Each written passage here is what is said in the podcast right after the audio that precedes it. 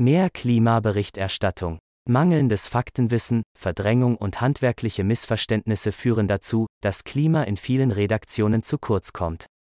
Das kritisiert die freie Journalistin Sarah Schurmann und erklärt in einem Gastbeitrag, warum sie eine Debatte innerhalb der Branche anstoßen will. Von Sarah Schurmann, Berlin. Die Klimakrise ist die größte Herausforderung der Menschheit, die Corona-Krise eine Fingerübung dagegen, das sagen nicht nur Politikerinnen, sondern auch Journalistinnen. Das Problem, Regierungen industrialisierter Staaten setzen noch immer keine angemessenen Maßnahmen um und die meisten Medien schenken dem Klima nicht annähernd so viel Aufmerksamkeit wie Covid-19. Wie kann das sein? Es ist ein Unterschied, ob wir den Mechanismus der globalen Erwärmung grob verstehen und dessen Bedrohung anerkennen. Oder ob wir uns bewusst sind, was das konkret für das eigene Leben bedeutet und wie wenig Zeit bleibt, dramatische Veränderungen zu verhindern, die nicht rückgängig gemacht werden können. Diesen Erkenntnisschritt zu machen ist gar nicht so einfach, da auch vielen Journalistinnen gar nicht klar sein dürfte, dass es da überhaupt etwas tiefer zu begreifen gibt. Schließlich sprechen nicht nur Wissenschaftlerinnen, Politikerinnen und Journalistinnen seit Jahrzehnten vom Klimawandel, die entscheidenden Fakten sind erforscht und grundlegend bekannt. Dass sich der Klimawandel in den Jahrzehnten des Nichtstuns in eine lebensgefährdende und alles umfassende Krise ausgewachsen hat, scheinen noch nicht alle realisiert zu haben. Auch wenn etwa die britische Tageszeitung The Guardian seine Klimaberichterstattung seit Jahren immer wieder verstärkt, sind es international wie national vor allem kleinere journalistische Projekte wie klimafakten.de, Riff Reporter und Klimareporter, die versuchen, dem Ausmaß der Klimakrise mit ihrer fundierten Berichterstattung gerecht zu werden. Die Gründe für dieses global mangelnde Krisenbewusstsein sind vielfältig und komplex. Die drei wichtigsten Gründe, neben bewusst gestreuten Zweifeln durch Lobbygruppen, sind wohl mangelndes Faktenwissen, psychologische Mechanismen wie Verdrängung und journalistisch-handwerkliche Missverständnisse. Erste fehlendes Wissen in den Redaktionen. Lange war Klima ein Thema für Fachjournalistinnen, ein wahlweise wissenschaftliches oder politisches Problem. In vielen Redaktionen wird die Klimakrise noch immer wie ein Thema unter vielen behandelt. Dabei ist ihr Ausmaß mittlerweile so groß, dass sie überall mitgedacht werden muss. Denn die Klimakrise ist ein strukturelles Problem. Heutige Entscheidungen in allen möglichen Bereichen sorgen entweder dafür, der Lösung der Krise näher zu kommen. Oder sie zementieren fossile und klimaschädliche Strukturen und befeuern sie so weiterhin oft für Jahre und Jahrzehnte. So etwa beim Autobahnbau, der europäischen Agrarpolitik und dem EU-Finanzpaket für die Wirtschaft in der Corona-Krise. Ein bisschen Klimaschutz reicht nicht mehr, um das sogenannte Pariser Klimaabkommen einzuhalten und unsere Lebensgrundlagen zu sichern. Wir müssen so schnell es geht klimaneutral werden, idealerweise sogar klimapositiv. In jedem Land, in allen möglichen Sektoren. Deswegen müssen auch Sportjournalistinnen schauen, ob etwa Fußballteams Konzepte für klimaneutrale Großveranstaltungen haben. Und Lokaljournalistinnen müssen sich etwa fragen, inwiefern ein neues Bauprojekt mit lokalen Klimazielen vereinbar ist. Und wie gut es sich eigentlich im Sommer 2050 nutzen lassen wird, wenn die Fassaden komplett verglast ist. Aber, nur wenige Journalistinnen haben umfassendes Wissen zur Erderhitzung. Auch das ist ein strukturelles Problem. Viele arbeiten unter ständigem Zeitdruck, schon die eigenen Themen ausreichend zu bearbeiten ist oft nicht ohne Überstunden machbar sich nebenbei noch selbstständig in ein weiteres, extrem komplexes Feld einzulesen, ist kaum möglich. Das führt in Redaktionskonferenzen auch dazu, dass Klimathemen meist nicht die Aufmerksamkeit und den Platz erhalten, den sie aufgrund ihrer Relevanz haben sollten. Und es sorgt dafür, dass Verzögerungstaktiken im Klimadiskurs nicht konsequent transparent gemacht und eingeordnet werden. Zu oft werden sie stattdessen als legitime, kritische Argumente wiedergegeben, bremsen so den öffentlichen Diskurs und damit das Handeln. Zweite kollektive globale Verdrängung. Diese Art von kollektivem Missverständnis ist nur möglich, weil wir Menschen in vielen Fällen Fakten verdrängen, die nicht in unser Selbst- und Weltbild passen. Die Klimakrise ist auch eine psychologische Krise. Und Journalistinnen sind auch Menschen. Das Weltbild vieler Menschen in westlichen Industrie- und Wohlfahrtsstaaten ist oft, zumindest unbewusst, geprägt von einer neoliberalen Erfolgserzählung, dass Wirtschaftswachstum viele gesellschaftliche Probleme lösen werde. Unter anderem diese Annahme lässt uns beunruhigende Berichte, Bücher oder Dokumentationen im Alltag oft wieder wegschieben. Denn wenn das wirklich alles so schlimm wäre, stünde es ja auf den Titelseiten, liefe ständig in den Nachrichten.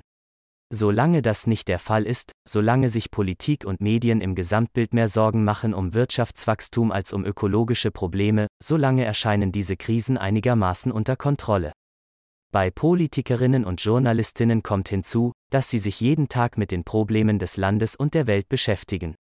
Dass sie dabei etwas so Gravierendes übersehen haben könnten, scheint für viele so schwer vorstellbar, dass selbst die immer neuen Warnungen von Tausenden von Wissenschaftlerinnen nur wenige grundlegend zu erschüttern scheinen. Es ist nicht so, dass Warnungen, Probleme oder alarmierende Ereignisse komplett ignoriert würden. Natürlich werden sie berichtet. Diverse Journalistinnen warnen seit Jahren und Jahrzehnten vor den Auswirkungen der Klimakrise, des Artensterbens oder der Ozeanversauerung, erklären die gleichen Grundlagen alle paar Monate wieder. Nur landen diese selten auf den Titelseiten. Und anstatt die Implikationen fortan konsequent mitzudenken, geht es für alle anderen Kolleginnen danach oft weiter im Tagesgeschäft. Ähnlich wie in der Corona-Krise gilt allerdings, nur wer sich bewusst ist, wie akut die Situation ist, kann angemessen reagieren. Mit einer neuen Grippewelle gehen Regierungen und Bürgerinnen anders um als mit einer tödlichen Pandemie. Den Klimawandel zu stoppen erscheint vielen noch immer vergleichsweise wenig dringlich. Das wäre wohl anders, wenn mehr Menschen bewusst wäre, dass es um nichts Geringeres geht, als die akut drohende Klimakatastrophe abzuwenden. Dritte journalistisch-handwerkliche Missverständnisse. Auch wenn das Wort Klima im aktuellen Bundestagswahlkampf vergleichsweise oft fällt, wird mit Blick auf die Debatten zu Benzinpreis, Tempolimit und Kurzstreckenflügen schnell klar. Oberste Priorität hat effektiver Klimaschutz noch immer nicht. Dazu trägt auch die gängige Politikberichterstattung bei. Journalistisch begegnen wir der Klimakrise oft mit Politikjournalismus. Der geht im Gegensatz zum Wissenschaftsjournalismus davon aus, dass es mehrere legitime politische Positionen gibt. Diese einfach gegeneinander zu halten erzeugt demnach Neutralität, vermeintlich sogar Objektivität. In Wahrheit jedoch führt dies bei Problemen mit naturwissenschaftlicher Grundlage oft zu einer Volksbalance, die Christian Drosten in einem Interview mit dem Schweizer Magazin Republik auch in der Corona-Berichterstattung kritisiert. In der medialen Darstellung werde eine wissenschaftliche Mehrheitsmeinung gleichberechtigt einer abweichenden Minderheitenmeinung gegenübergestellt, und dann sieht das so aus, als wäre das 50 zu 50, ein Meinungskonflikt, sagt Rosten. Und dann passiert das, was eigentlich das Problem daran ist, nämlich dass die Politik sagt, na ja, dann wird die Wahrheit in der Mitte liegen. Das ist dieser falsche Kompromiss in der Mitte. Ein weiteres Beispiel, in den vergangenen Wochen haben sich alle großen Parteien außer der AfD öffentlich zur Einhaltung des Pariser Klimaabkommens und des 1,5 Grad Limits bekannt.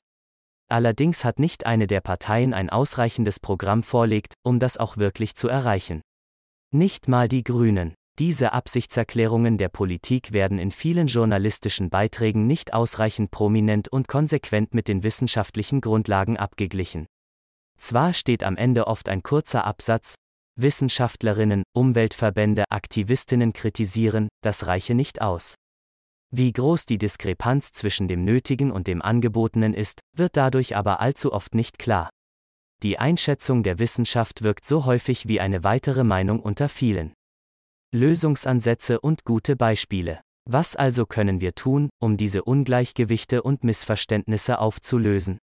Wir brauchen erstens eine brancheninterne Debatte über diese Probleme, um das Bewusstsein für sie zu schärfen und sie entsprechend angehen zu können.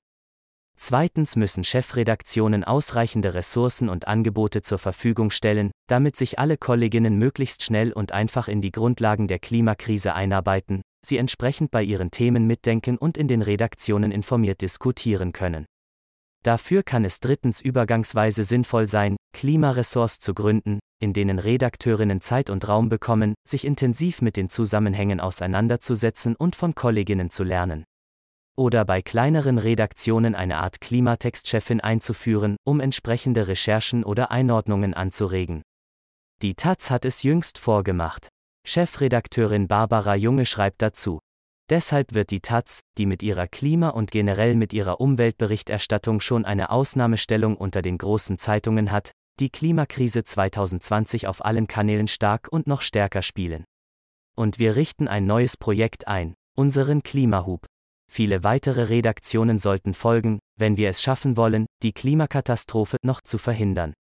Hintergrund dass der Klimawandel ein riesiges Problem ist, war auch Sarah Schurmann seit der Grundschule klar. Aber wie wohl bei vielen rückte ihr Bewusstsein dafür bald in den Hintergrund. Wenn es so schlimm wäre, würde sich ja jemand kümmern, dachte sie, und schob Anflüge von Beunruhigung immer wieder fort. 2018 las sie einen Text über das Plastikproblem und beschloss danach, ihr Leben auf möglichst nachhaltig umzustellen. Obwohl sie sich seitdem auch intensiv mit der Klimakrise beschäftigt, wurde ihr erst vor einem Jahr richtig bewusst, dass deren Auswirkungen auch ihr eigenes Leben hart treffen werden. Wie sie heute weiß, ist das nicht so überraschend, wie es klingt. Es gibt wirkmächtige und grundsätzlich sinnvolle psychologische Schutzmechanismen, die Menschen davon abhalten, negative Informationen emotional an sich heranzulassen. Gleichzeitig halten sie uns davon ab, angemessen auf die Probleme zu reagieren. Seitdem versucht sie, die Klimakrise verständlich zu erklären und Lösungen aufzuzeigen.